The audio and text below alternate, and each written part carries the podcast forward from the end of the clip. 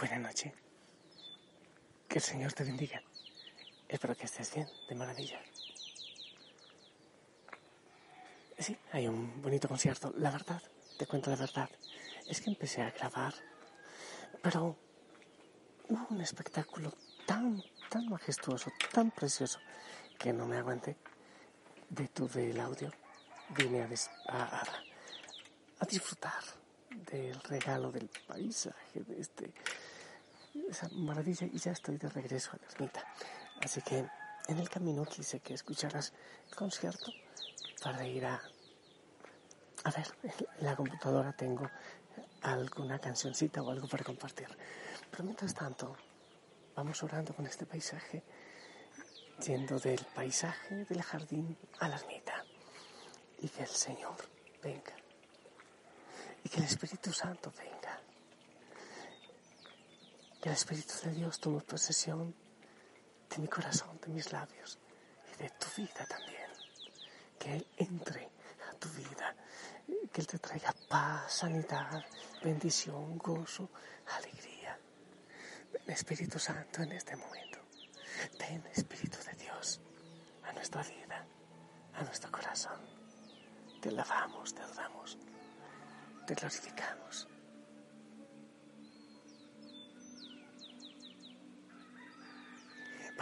Eh, es que ya llegamos, así que te invito a pasar, ¿sí? Aquí hay que agacharse. La puerta es bastante pequeña. Ya.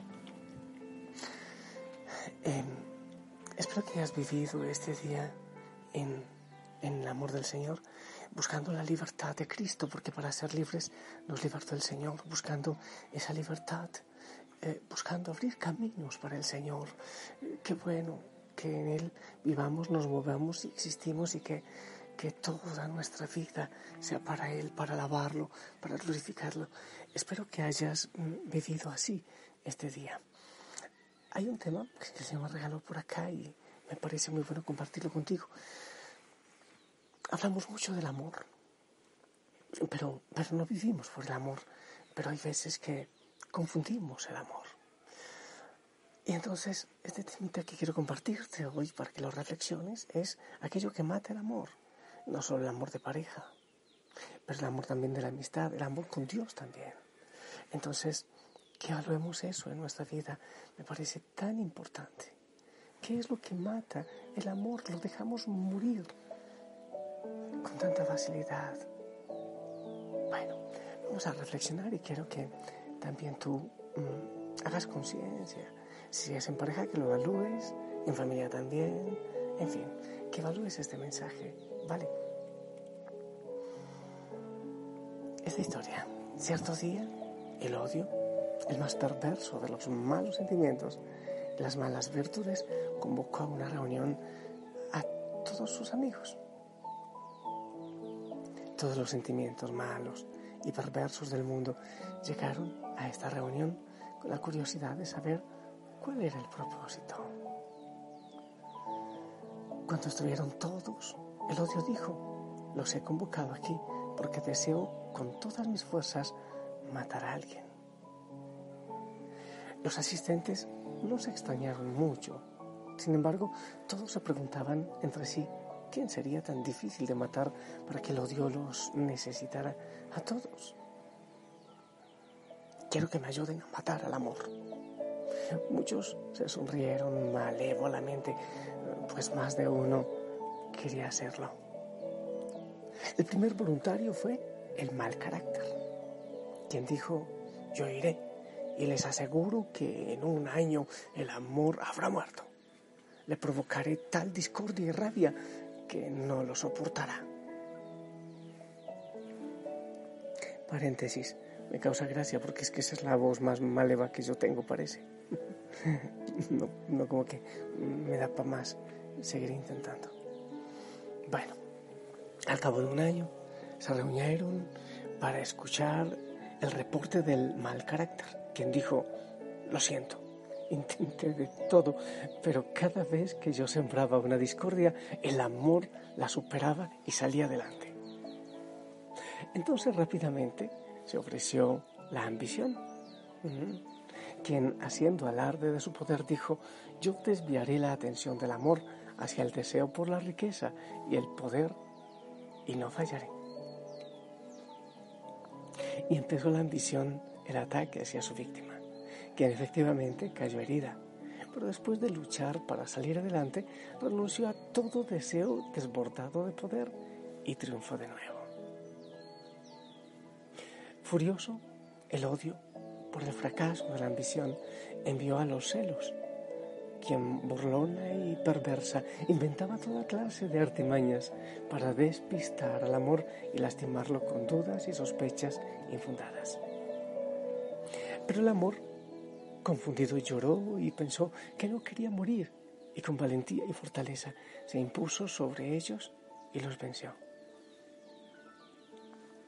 Año tras año el odio siguió en su lucha enviando a sus más hirientes compañeros. Envió a la frialdad, al egoísmo, la indiferencia, la pobreza, la enfermedad y a muchos que fracasaron siempre porque cuando el amor se sentía desfallecer tomaba de nuevo fuerzas y todo lo superaba. El odio Convencido de que el amor era invencible, les dijo a los demás, nada que hacer. El amor ha soportado todo, llevando muchos años, llevamos muchos años insistiendo y no lo logramos. De pronto, de un rincón del salón se levantó un sentimiento poco conocido y que vestía todo de negro y con un sombrero gigante que caía sobre su rostro y no lo dejaba ver. Su aspecto era fúnebre como el de la muerte.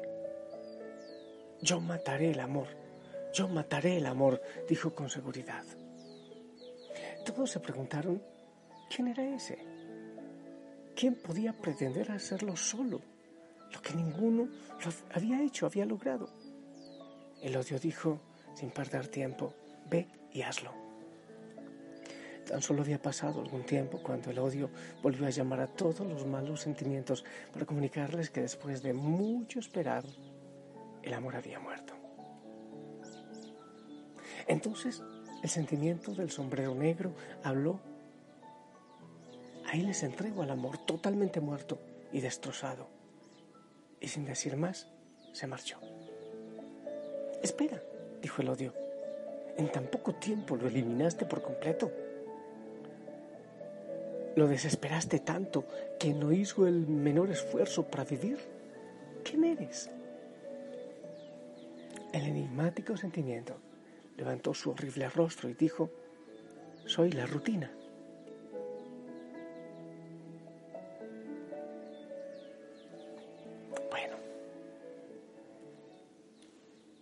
Colorín colorado, esta historia se ha terminado. Ahí tienes. A veces creemos que, que el amor termina fácilmente con la traición. Quizás no. Hay muchos sentimientos que pueden llevar el amor a debilitarse, pero la rutina, la rutina en el trabajo, la rutina en la relación de pareja, la rutina con los hijos,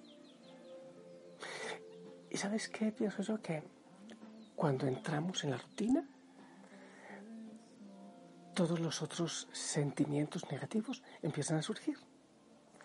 Pueden entrar los vicios, entonces me ocupo solo del trabajo y de producir dinero, entonces puede entrar la infidelidad, demás.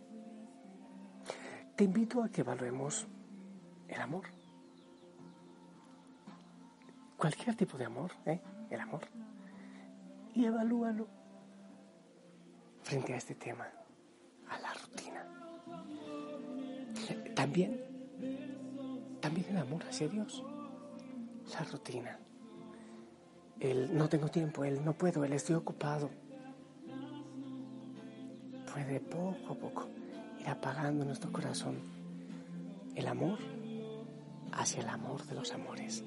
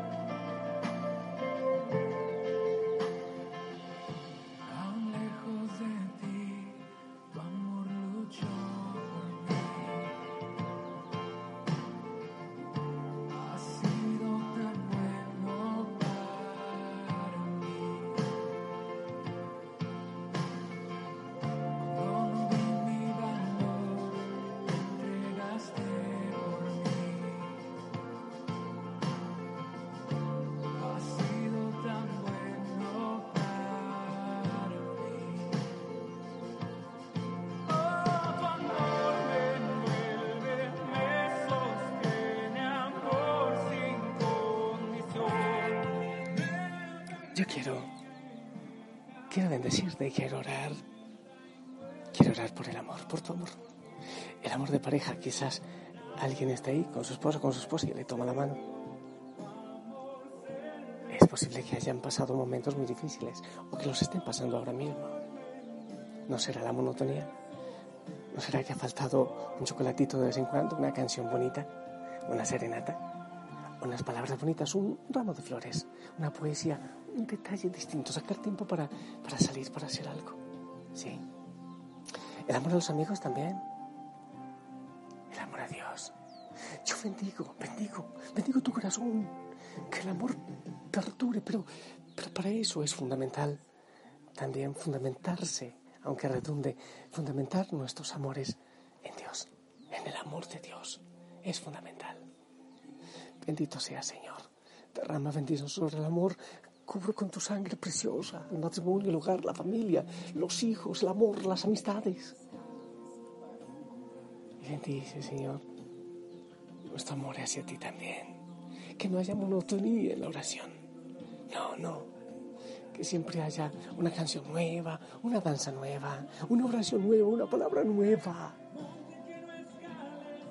Te pido, Señor, que derrames bendición sobre cada hijo, sobre cada hija y sobre nuestras relaciones para que ese enemigo de la monotonía no, no tenga poder sobre nosotros. En el nombre del Padre, del Hijo, del Espíritu Santo. Amén. Esperamos tu bendición, por favor.